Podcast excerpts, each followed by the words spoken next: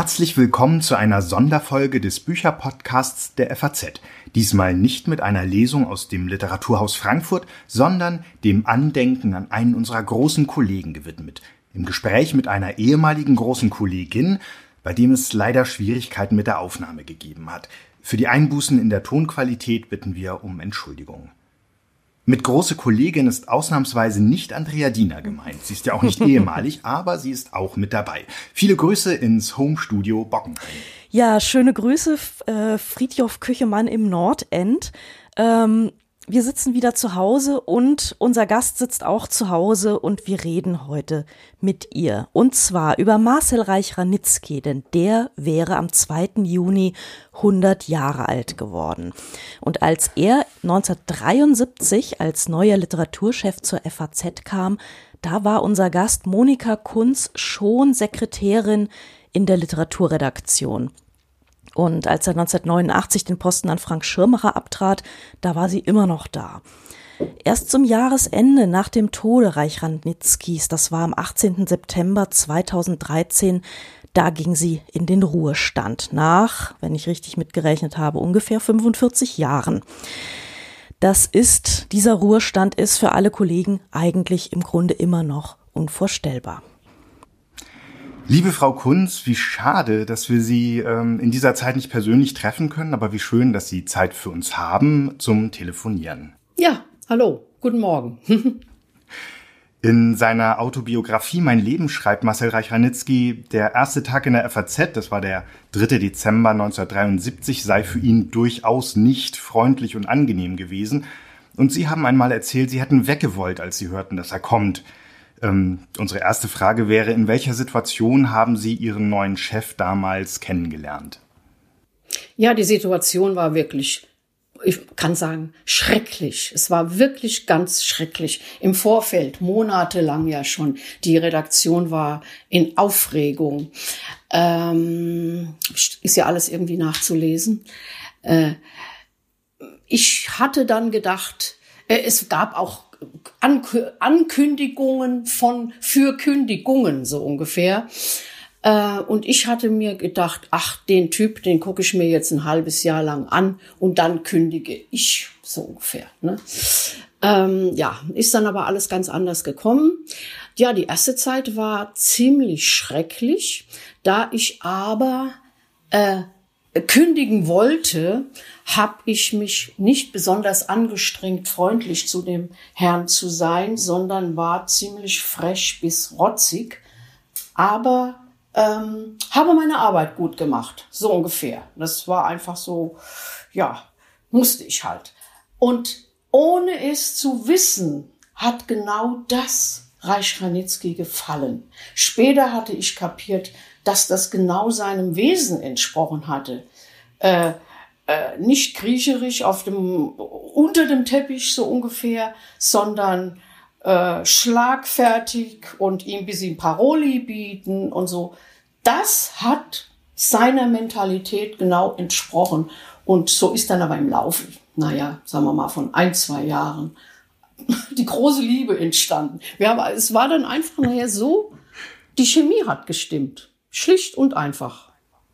Ja. Die Situation war ja ungefähr so, dass der Joachim Fest kam als neuer Herausgeber und er hat Reich Ranitzky mitgebracht und hat ihn ja. dort als Literaturchef installiert ja. und er war auch nur den Herausgebern unterstellt. Das war ja eine etwas ja. besondere Konstruktion. Ähm, es musste allerdings ihr ehemaliger Chef gehen. Und mit dem ja. hatten sie ja ein besonders gutes Verhältnis. Karl-Heinz Bohrer, ja, genau. der musste eben gehen. Und das war dann, sagen wir, für mich persönlich, das, das Furchtbare im Grunde genommen. Äh, wir hatten ein gutes Verhältnis auch. Äh, und das waren, also Bohrer und Reich Ranitzky, gegensätzlichere Typen gab es überhaupt nicht. Ähm, ja überhaupt die ganze, die ganze Art und Weise, wie. Worin bestand Bohrer dieser Gegensatz? Wie, wie Bohrer abgesägt wurde, muss ich sagen, das war einfach wirklich. Der Gegensatz, der, der Gegensatz, der hat sich natürlich erst nachher herausgestellt. Äh, Bohrer war puh, ein charismatischer, war ja Reich eigentlich auch, ähm, etwas chaotischer Typ. Ähm, Im Grunde genommen auch äh, rein persönlich. Bohrer war ein, Bohrer war ein junger, total gut aussehender Mann. Mhm. War so ein bisschen leicht verliebt, Sekretärin, Chef, so ungefähr. Ja, und äh, Reich Ranitzky war ja nun mal gerade kein Adonis. Äh, äh, aber die, das Gegensätzliche hat, hat nachher mir entsprochen. Reich Ranitzky war wirklich das Gegenteil, sondern ein durch und durch gut organisierter Redakteur, obwohl er vorher nie ein Redakteur war oder Büroarbeit irgendwie überhaupt nie gekannt hatte. Das war schon, ja, das waren Riesengegensätze. Und auch das hätte ja schon Anlass zur Sorge geben können. Jemand, der sich mit der redaktionellen Arbeit nicht auskennt, soll von Ihnen ähm, in dieser redaktionellen Arbeit unterstützt werden. Wie geht das überhaupt? Wie das ging, das war wirklich hochinteressant. Mhm. Ähm, ganz einfach, weil ich sage jetzt mal, dieser Mensch, wir haben ihn ja irgendwie so, dieser Mensch kommt hier an, so ungefähr, ähm, hatte ein ganz klares Konzept für sich selbst erarbeitet. Er kam an und hatte alle möglichen Anschläge, sagen wir mal, Vorschläge, wie das Büro hier zu organisieren wäre, sein Schreibtisch und überhaupt. Er hat Mappen anfertigen lassen für äh, die Manuskripte, für die Briefe, also sagen wir für Manuskripteingänge, redigierte Manuskripte, äh, unredigierte, dann die Briefe und so weiter. Als er das alles erstmal äh, gefordert hat, da habe ich gesagt, sowas hatten wir noch nie, kriegen wir auch nicht, so ungefähr. Und er grinst dann einfach nur, ja so. Das war wirklich so sprühend. Es war mir nämlich egal, ob es ihm gefällt oder nicht. Und siehe da, es hat ihm gefallen. Und er hat ja dann auch doch alles gekriegt, was er wollte. Äh, ja, es gab keinen, keinen unaufgeräumten Schreibtisch. Es gab, das alles gab es nicht mehr, so wie eben früher, wo man aus einem Verhau irgendwas suchen musste, krampfhaft. Äh, die Schreibtische gibt's ja immer noch. Ne? Äh, Wir gestehen, ja. Es, ja, ja. Ne? und das war halt bei ihm ganz, ganz, ganz anders und es hat mir mit der Zeit immer mehr gefallen. Ähm, er hatte auch, ich meine, der Unterschied war schon, dass man äh, früher, sagen wir, wo ist der Herr Dinge da jetzt, ich sage jetzt mal lieber nur Dinge da, wo ist der denn, wo bleibt der denn morgens oder so. Das kam alles bei Reichranitzky überhaupt nicht vor. Der war pünktlich um 10 Uhr da, der kam zur Türe rein. Die ersten Sätze waren, ich weiß gar nicht, ob der Guten Morgen gesagt hat, wir haben heute viel zu tun. Äh, da, da, da. Und dann hatte der einen Block dabei und hatte bestimmt zehn Punkte, was alles erledigt werden muss. Und am besten noch vor der Konferenz. Die Konferenz war, war früher, später. Immer. Äh, Erstens, zweitens, drittens, diese Telefonate, der Herr sowieso, der Herr sowieso, der Professor sowieso und so weiter. Und dann müssen wir nachher gleich Briefe diktieren. So, so ging das morgens sofort los. Und da war eine, ich war die Zweitsekretärin damals, die kleine, die kleine junge, dumme, neben einer älteren Sekretärin, die da boah, von Ende der 50er Jahre da war. Die hat das alles nicht so abhaben können. Die hat immer gesagt, ja, ja, später, später. Das war dann ganz falsch. Und das ging auch nur ein knappes Jahr gut, glaube ich. Da das heißt, am Ende, am Ende haben nicht Sie gekündigt, wie Sie sich das eigentlich vorgenommen hatten, ja, sondern ja. Äh, Ihre große Sekretärin, wenn ich.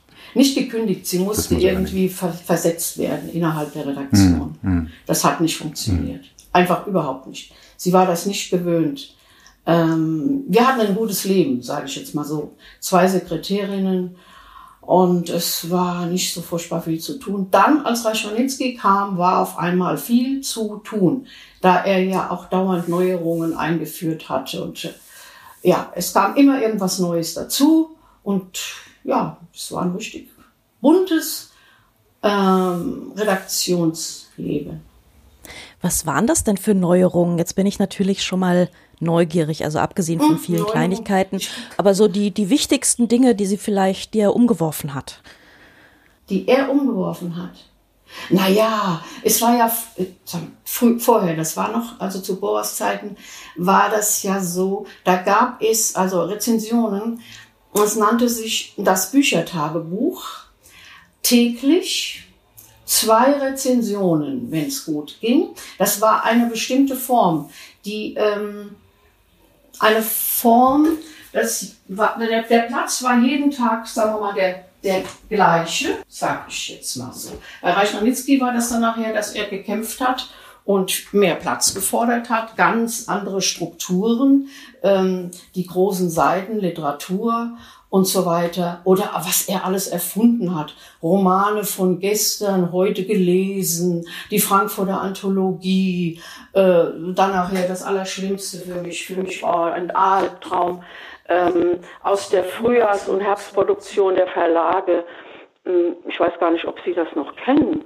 Oh ja, oh ja, das waren diese zwei, das war eine Doppelseite mit aufgelisteten Bibliografien. Ja, das über muss Wochen. ein Albtraum sein, das Über Wochen, über Wochen äh, ähm, ist das ja erschienen. Das habe ich getippt wochenlang, wenn man die ganzen Verlags Prospekte sich nur mal anguckt, die wurden alle durchforstet. Ja gut, als Frau von Lohenberg da war, die hat das ja noch quasi mitmachen müssen. Äh, das ist ja jetzt alles abgeschafft. Ne? Und das hat alles Reich Ranitzky erfunden. Ich glaube, wenn ich wollte, komme noch mehr. Das, auf die Frage war ich jetzt gerade nicht so gefasst. Äh, ja, wie gesagt, es kam immer was Neues oder auch die, seine Geschichten nachher mit dem mit oder Stadtschreiber, die da eingeführt wurden. Und alles war ja verbunden mit Briefe schreiben, äh, Kontakte mit Schriftstellern und so weiter. Hm, hm. Sie haben jetzt vorhin von schwierigen Anfängen gesprochen, dann äh, fiel das Wort große Liebe ähm, mit einem Lächeln. Gab es einen Wendepunkt? Gab es, gab es einen Moment, an dem ähm, Ihr Verhältnis dann also so anekdotenhaft einen Moment, an dem es besser wurde, oder war das eher ein schleichender Prozess und Sie haben erst irgendwann gemerkt, eigentlich verstehen wir uns ja. Wie war das bei Ihnen? Nein, das war ein, ein total schleichender Prozess. So ganz langsam, aber sicher. Ich habe vorhin äh, einfach mal geplättert oder geguckt in meinen. Ein schönes Beispiel ist ähm, die Widmungen, die er mir in seine Bücher, die in der Zeit erschienen sind, alle geschrieben hat. Zum Beispiel, zu, nur mal ganz kurz zum Beispiel. Das erste ist immerhin noch 1976 für Monika Kunz meine ärgste Feindin in großer Herzlichkeit. Da, da, da, da. So, äh, einige Jahre hier Monika Kunz, auch 77, der einst so misstrauischen Monika Kunz, ganz ohne Misstrauen zugeeignet. Und dann einige Jahre später, das ist 88, also meiner allerliebsten Monika mit Gruß und Kuss, mit einer Umarmung und einer Verbeugung. So, äh, so hat sich das. Da hat sich ganz schön was getan. Auch hat sich was getan, aber es, es war wirklich durch die tägliche Arbeit, wo wir immer mehr gemerkt haben, das funktioniert ja einfach wunderbar. Aber nicht, es kam nicht von mir aus, sondern von, von ihm äh, ging das hm. eigentlich aus. Ähm, Anders wäre da muss ich immer wieder gegangen. Da, da, muss ich, äh, da muss ich immer wieder sagen, weil ganz einfach die Chemie gestimmt hat. Unsere Art, unsere beide Art, witzig und frech zu sein, das hat gepasst.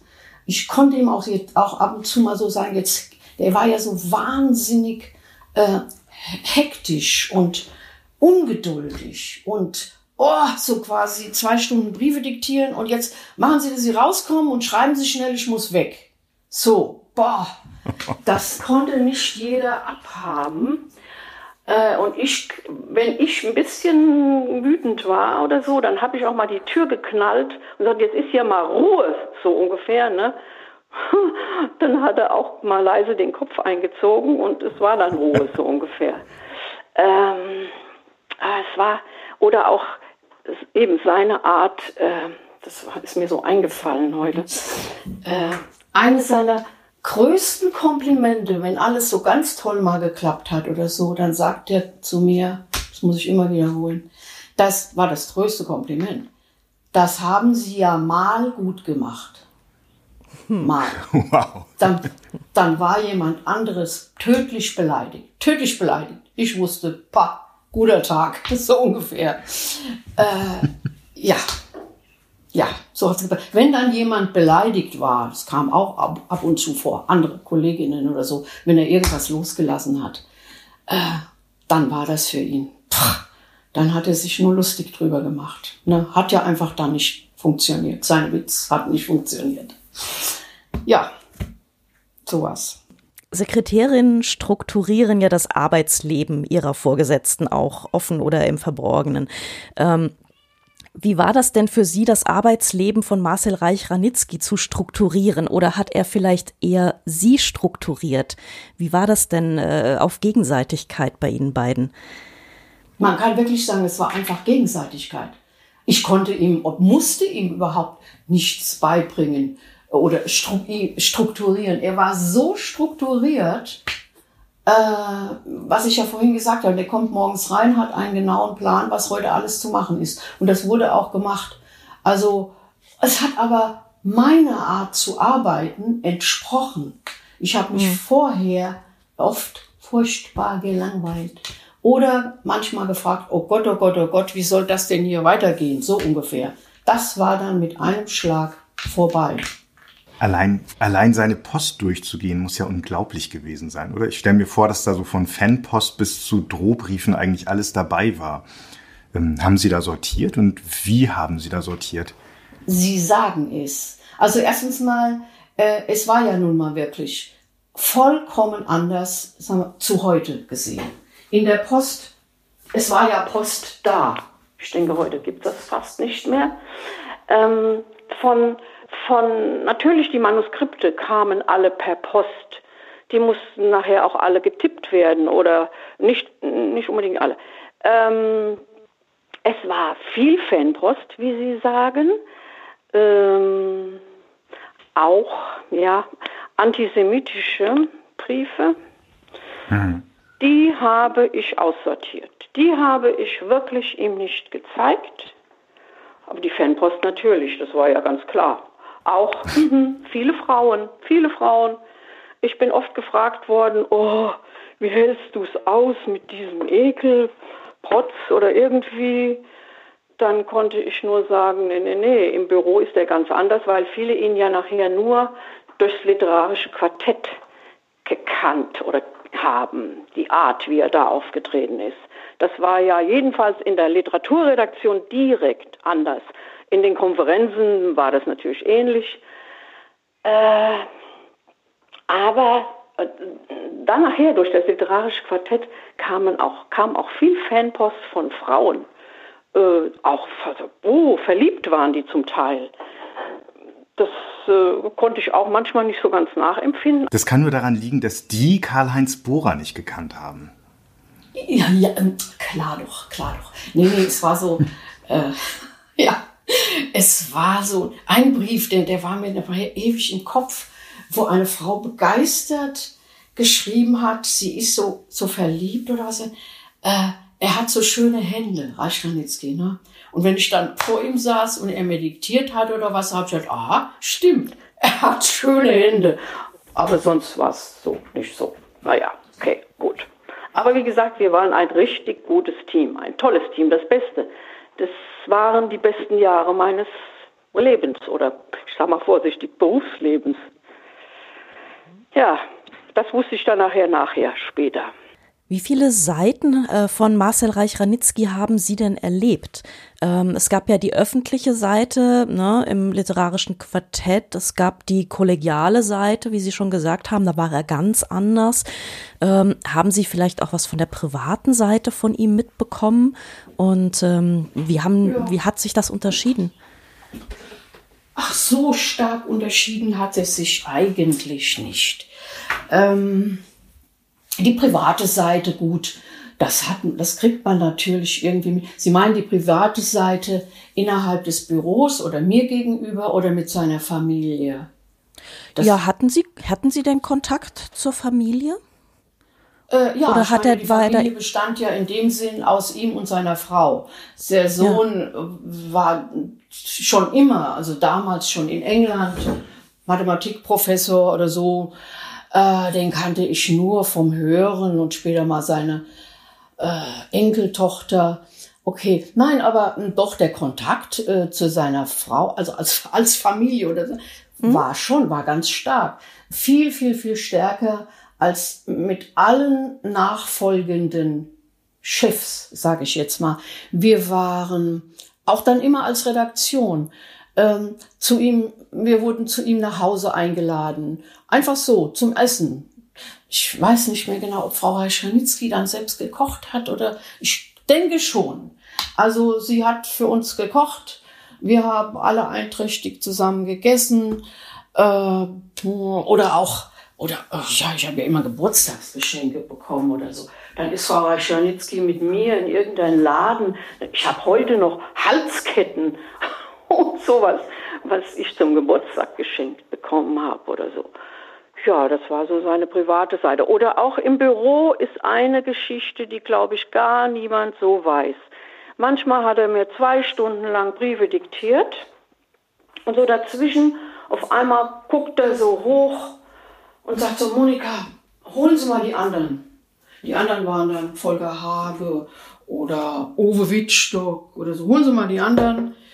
Äh, boah, ich muss was trinken. Oder wir wollen mal kurze Pause. Wir hatten ja so eine kleine eigene Küche. Ähm, so mit Kühlschrank und äh, Schränkchen sowieso. Und in diesem Schränkchen war immer Cognac oder Whisky oder so. Dann kamen die Gläser. Holen Sie mal die anderen und bringen Sie die Gläser und die Flasche mit. So. Da, da, da, alle mal reinkommen. Ähm, dann haben wir mal kurz Whisky getrunken, er zehn Minuten, Viertelstunde, irgendwelche Anekdoten, die anderen brauchten gar nicht viel zu sagen, ist ja ganz klar. Und dann zack, zack, an die Arbeit, dann ging's weiter. Dass wir zwischendurch immer mal einen Whisky gekippt haben, ich glaube, das weiß kein Mensch. Nachher später hat er ja auch kaum noch Alkohol getrunken. Wegen Blut. Gab es, gab es irgendwas, was er brauchte, wenn er so mit seinen Kräften am Ende war? Also gab es dann auch einen Whisky oder brauchte er dann einen Tee oder einen Kaffee oder äh, Schirmacher hatte immer eine Zero Coke für solche Fälle? Ja, nee, also erstens mal brauchte er nicht unbedingt irgendwas am Ende eines Textes. Ist mir jedenfalls nicht bekannt.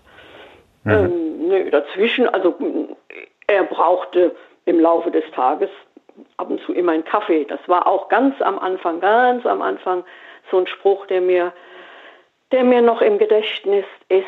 Ähm, den ersten oder zweiten Kaffee, den, den ich ihm bringen sollte. Ich habe ihm ihn auch gebracht. Guckte so hoch. Er hatte so, einen Blick, so über die Brille so hoch zu gucken. Und sagte, naja, ich trinke den jetzt mal, auch auf die Gefahr hin, dass ich vergiftet werde. so. Ja, so fing das praktisch an, dass man so, ja, mit diesen Sprüchen so langsam aber sicher sich aneinander gewöhnt hat. Tja. Marcel Reich-Ranitzky war ja ein ziemlich guter Unterhalter auch. Äh, ne? Merkte man ja auch in seinen Fernsehauftritten. Er liebte es zu unterhalten. Ähm, hat er Sie auch unterhalten und wenn ja, womit? Ja, schwierig. Na, er hat uns unterhalten, natürlich. Aber wenn ich das jetzt beantworten sollte, womit? Boah, ich kann es gar nicht mehr richtig beantworten. Ich habe nur, ähm, ich hatte mir jetzt auch irgendwann mal so eine Notiz gemacht, dass ich wirklich sagen wollte, wir haben so viel gelacht in der Redaktion. So irgendwie alle miteinander, weil er irgendwie zu allem eine Anekdote hatte.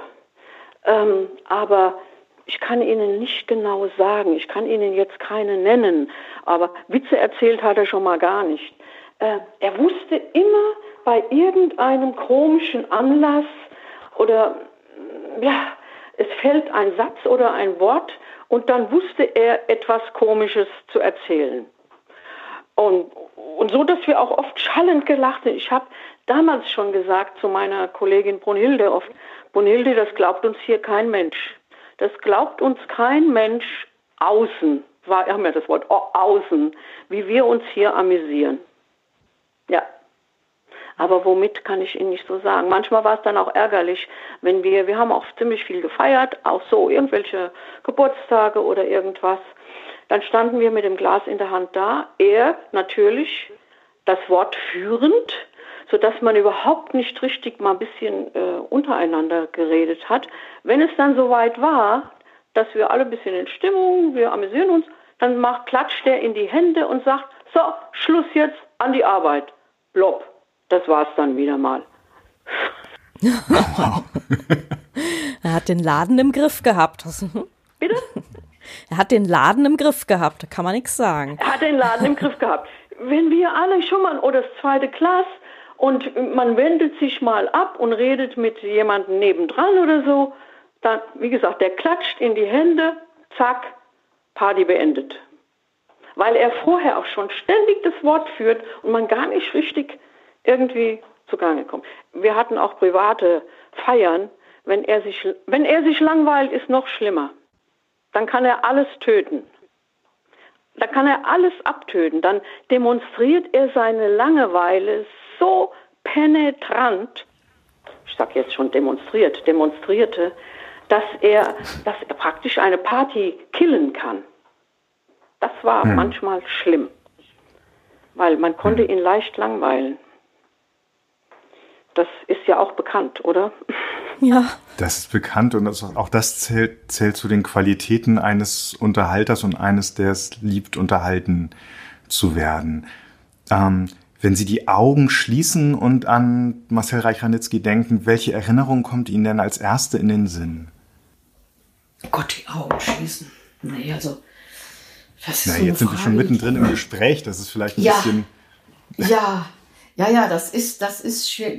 Was mir als erstes in den Sinn kommt, jetzt mittendrin ist es schwierig. Als, am Anfang als erste Frage hätte ich wirklich gesagt, es kommt mir eigentlich als erstes, wenn ich nach ihm gefragt werde, immer, doch immer die, die schreckliche Situation in der Redaktion wieder ins Gedächtnis, wie er angekommen ist. Wie er angekommen ist und dann eigentlich doch sofort hinterher, wie das nachher alles besser, besser, besser bis sehr gut wurde. Frau Kunz, Sie haben ja gesagt, Sie haben einen Bücherstapel vor sich liegen, auf dem jetzt Ihr Aufnahmegerät liegt, mit mhm. lauter Büchern, die Marcel Reich-Ranitzky Ihnen empfohlen hat und die Sie sonst nie gelesen hätten. Ähm, mhm. Kam das denn oft vor, dass er Ihnen da was hingehalten hat oder war das auch so, dass Sie zu ihm gegangen sind und gefragt haben, was kann ich denn mal lesen? Nie. Nie. So eine Frage überhaupt nie. Nein, und er hat mir auch nichts vorgehalten. Ähm er hat mir nichts vorgehalten. Das ist ganz automatisch entstanden, weil er viel erzählt hat. Ähm, er kam, wie man so sagt, vom Hölzchen auf Stöckchen. Und ähm, gut, natürlich äh, Bücher, die in der Zeit erschienen sind, äh, die er rezensiert hat, aber auch andere. Ähm, das hat dann, dann wurde man neugierig und sagt, oh, tolles Buch, tolles Buch, müssen Sie lesen, sollten, sollten Sie lesen, war dann höchstens mal der Spruch. Ähm, aber direkt, direkt, doch, eins, Thomas Mann, Buddenbrocks, das hat er mir dauernd irgendwie vorgehalten. Ich habe es nie geschafft, das Buch zu Ende zu lesen, ehrlich gesagt. Ähm, aber sonst. Wenn er das wüsste. ja, wenn er das wüsste. Äh, sonst ähm, hat er, wie gesagt, er hat immer irgendwie äh, Anekdoten gehabt oder äh, wie gesagt, Marlene Haushofer habe ich hier so ein bisschen sowas liegen. Oder und das war und Haushofer ist auch was, was Sie dann über ihn entdeckt haben eigentlich. Ja, das hätte ich. Da waren Sie gelesen. dann auch froh. Mhm. Da waren Sie dann auch froh, dass das, dass er das äh, empfohlen hat. Ja, ich weiß noch nicht mal, ob er mir das direkt empfohlen hat. Er hat was von der erzählt. Oder, oder auch zum Beispiel Irmgard Coin. Irmgard Coin, eine ganz unglückliche Figur. Da habe ich dann Briefwechsel gelesen mit, hm, wie heißt der? Eugen Roth, glaube ich. Roth. Roth jedenfalls. Säufer, Trinker. Er hat ja gern so solche Sachen erzählt. Boah, der hat sich fast zu Tode gesoffen. Oder die, beim Diktieren kam das dann alles.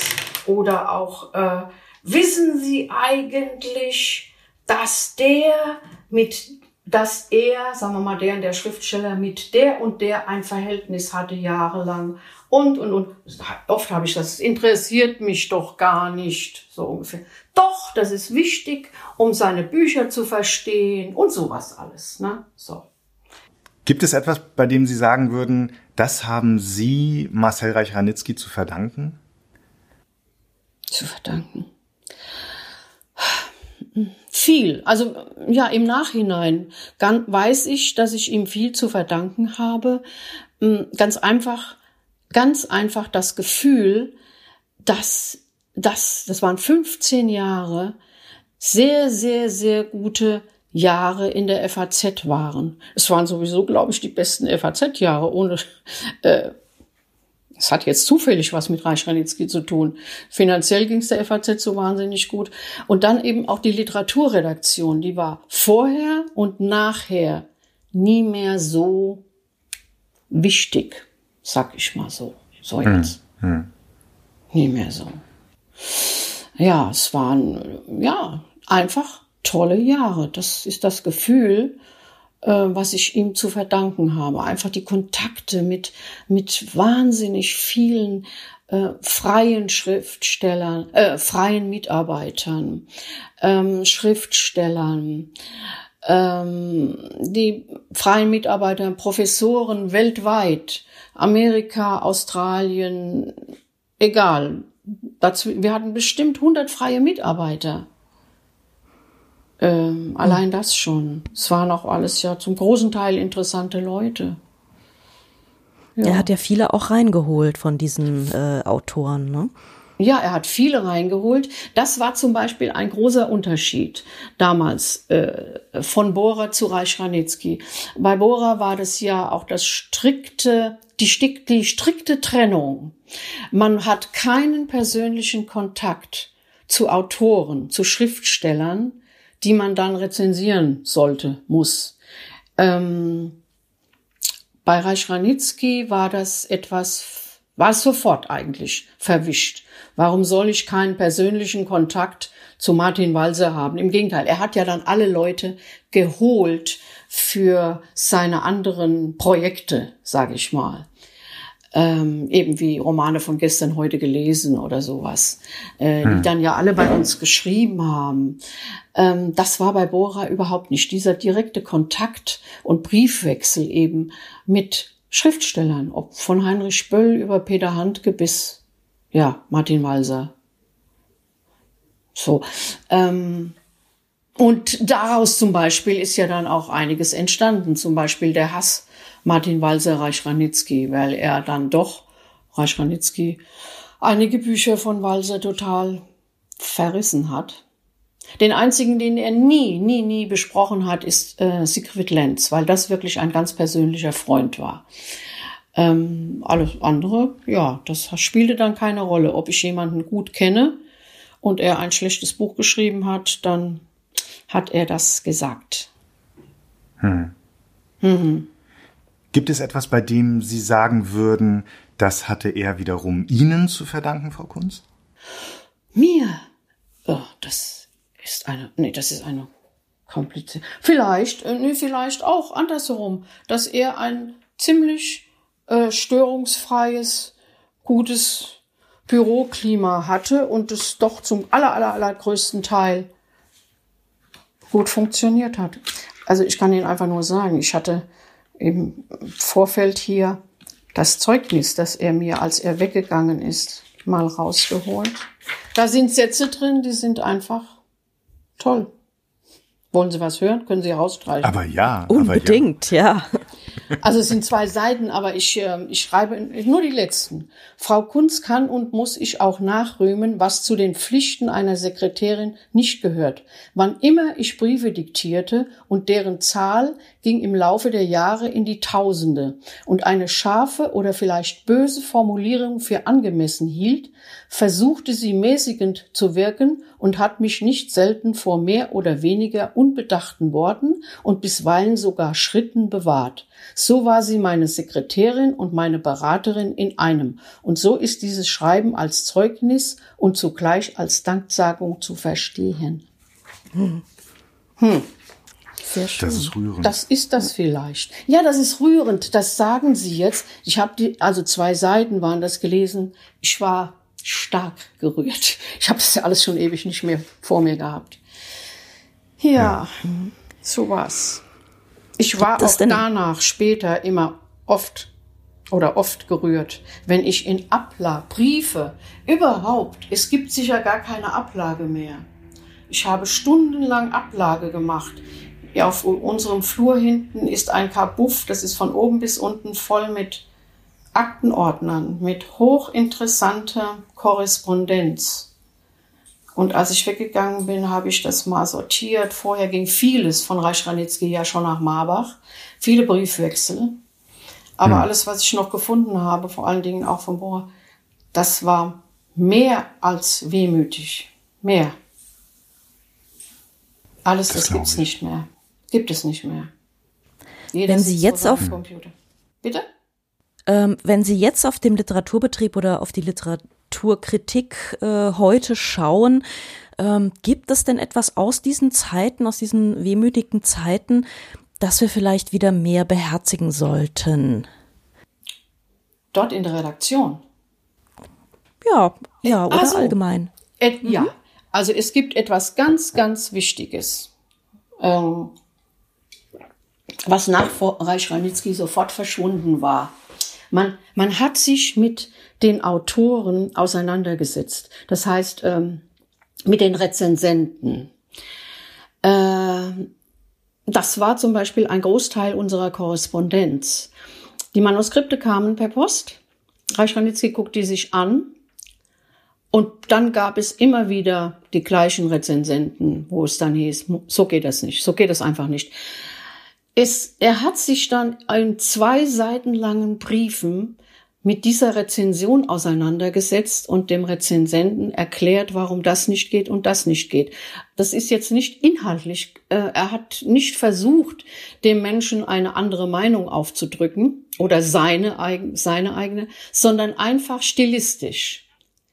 Stilistisch äh, oder oder ist viel zu lang und so weiter. Und das haben wir, das hat er in Briefen einem Mitarbeiter erklärt. Heute kommen ja die Manuskripte und man fummelt drin rum und dann steht dann eine Rezension in der Zeitung, ja, die der Mensch zum Teil nicht mehr ganz erkennt. Ohne dass man vorher mit ihm darüber gesprochen hätte oder irgendetwas. Das finde ich nach wie vor schlecht auch den Mitarbeitern, eben den Mitarbeitern gegenüber. Aber ich glaube, jetzt die jüngere Generation ist da auch gar nicht so empfindlich. Die, ich habe einfach das Gefühl, die empfinden das gar nicht mehr. Das hätte man mit vielen unserer Mitarbeitern auch gar nicht machen können, so wie das heute abläuft. Äh, ich kann nicht Professor Demetz oder Günter Blöcker, wie der damals hieß. Es gab natürlich auch Dieven. Da durfte nicht ein einziges Wort überhaupt geändert werden in einer Rezension. Das war dann manchmal auch, ein bisschen, auch etwas problematisch. Ja. Aber wie gesagt, mit den, die Mitarbeiter mehr achten, indem man sich mit ihren Manuskripten vielleicht auseinandersetzt. Das wäre mein ein, Tipp. Ein guter Rat. Ein, ein Rat. Rat. Ja. Ähm, wir hatten es ja. jetzt vorhin von der Situation, die Ihnen als erstes einfällt, wenn Sie an Reich Ranitzky denken oder auf ihn angesprochen werden. Ähm, welche Situation, vielleicht ein, ein Moment, ein Blick von ihm, eine Geste, ein Wort, ähm, ist das, woran Sie sich am liebsten erinnern, wenn Sie an Marcel Reich Ranitzky denken? Ein Blick, eine Geste. Oh, schwierig. Ganz schwierig. Also, äh, das ist etwas ganz, ganz, ganz, ganz, ganz Persönliches. Das ist aber so eine, eine, äh, ja, Situation, die vielleicht zeigt, wie, wie das Verhältnis dann irgendwie war. Ich war, also in seiner Zeit habe ich mich verheiratet, ich wurde geschieden, ich hatte dann auch hm, Freunde oder so mal Liebhaber.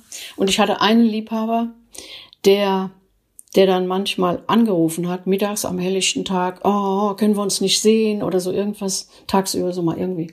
Und einmal war es dann alles ganz so schlimm, es musste wirklich sofort passieren. Ich mach, ich gehe zu Reich Ranitzky rein, mache ein ganz ernstes Gesicht, zerknirscht und sage, oh Gott, ich habe was vergessen, ich muss, ich muss schnell mal für eine Stunde weg. Der guckt über seine Brille, guckt mich an, grinst und sagt nur, gehen Sie schon, Sie Schweinchen, Sie. das weiß ich jetzt nicht, ob man das bringen sollte. Aber das ist eine Situation, wenn ich daran denke, ja, das ist so mit die aller, aller äh, schönste, so irgendwie, wie er ohne weitere Worte, gehen Sie schon, Sie Schweinchen, Sie. Ich war erkannt, aber es gab nichts mehr zu sagen. So, ja, ja. Ja, vielen Dank, Frau Kunz, für diesen äh, sehr ungewöhnlichen und sehr persönlichen Einblick. Ich glaube, von der Seite haben wir Marcel Reich-Ranitzky noch nicht so oft beleuchtet gesehen in der Öffentlichkeit. Als Literaturkritiker ähm, wurde er ziemlich oft schon porträtiert, aber als Chef und als Mensch noch nicht so häufig in dieser Art. Vielen, vielen Dank, dass Sie mit uns telefoniert haben. Ähm, mhm. Bitte Danke schön. auch von mir. Bitte schön. Und ja. äh, alles Gute Ihnen. Ja, danke schön. Danke. Alles Gute. Ihnen auch. Ne? Tschüss. Ja, tschüss.